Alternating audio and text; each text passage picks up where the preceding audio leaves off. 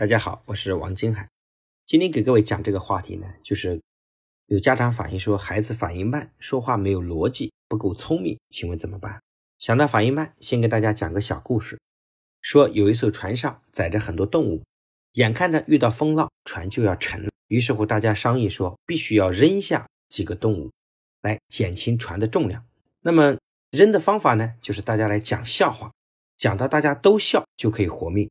第一个猴子上来讲笑话，因为猴子很机灵，讲的笑话很好笑，大家都笑了，可就是猪没有笑。于是后猴子被扔了下去。接着长颈鹿讲了一个笑话，大家都笑了，可还是猪没有笑。于是乎长颈鹿也被扔了下去。第三个狐狸讲笑话，狐狸讲的笑话一点都不好笑，结果讲了一半，猪突然哈哈大笑起来，笑的也大家也莫名其妙。结果猪说话了，说刚才那个猴子讲的笑话好好笑哦。这个故事里面的猪就是我们讲的慢热性的孩子。那么什么叫做慢热性呢？就是你跟他讲一件事儿，他的反应特别慢，好像没有听懂似的。可是过了一会儿呢，连你都忘记这件事的时候，他突然有反应过来，理解的还挺深刻。对于事物的理解上，快热性和慢热性占了主要的两种。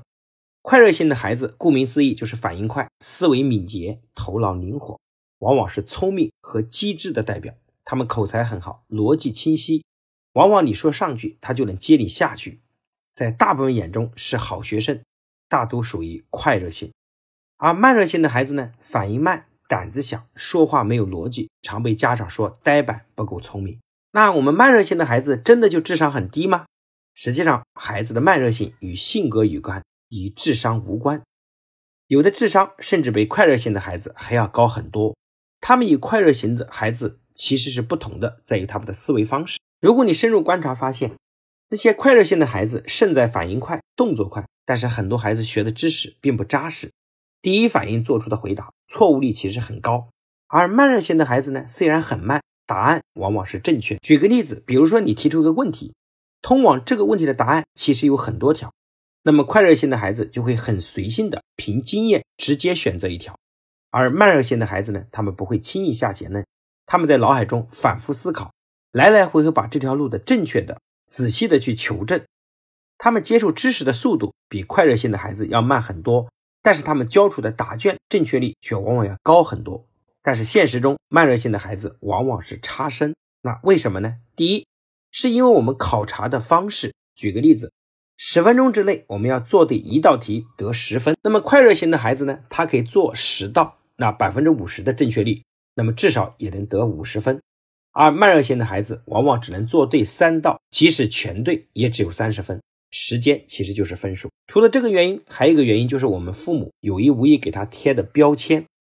我们常常把反应慢定义成笨，孩子从小就被如此的定位贴标签，对孩子的伤害非常的大。长期在这种心理暗示下，潜能都开发不了，成绩怎么可能好得了呢？这种先天的性格使然，加上后天的阻碍，让慢热型的孩子非常的痛苦。那么各位，我们该如何来培养这一类的孩子呢？一要尊重他们的思维方式。慢热性的孩子有自己的思路，比如说你在教他二加二加二等于六的时候，他呆滞的双眼后有可能会想，二加二等于四的逻辑是怎么来的？一旦他理解了二加二等于四的原理，那么二加二加二等于六对他来说根本就不是什么题目了。他并不是没有思维，而是专注于自己的思维，速度又慢。所以，各位父母在教孩子任何东西的时候要慢一点，甚至要耐心的解答他前端所有的疑问和困惑。第二个，就需要给予足够的鼓励。知识掌握的快慢不是最重要的，你要教给他的实际上是思考的习惯以及对于学习的好奇和热爱。所以，只要孩子在思考，不管对错，请你们都要学会肯定。当孩子支支吾吾的表达不清楚的时候，给予足够的耐心，继续鼓励他说：“不要怕。”把想说的说出来，说错了也没有关系。有了安全感，他就会树立很大的信心。第三点建议就是训练他的反应，不管在哪里，反应慢的人终究是要吃一点小亏的。所以，我们还要最大限度的让他快起来。他慢，我们不要骂他，让他动脑筋。那么，怎么样可以做得快一点呢？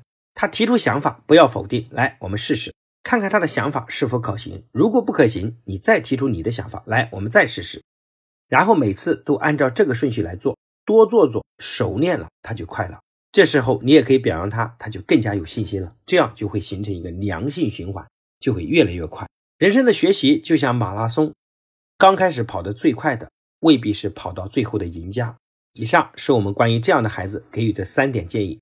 如果你身边也有这样的孩子，请把这样的知识分享给他，去帮助更多的孩子。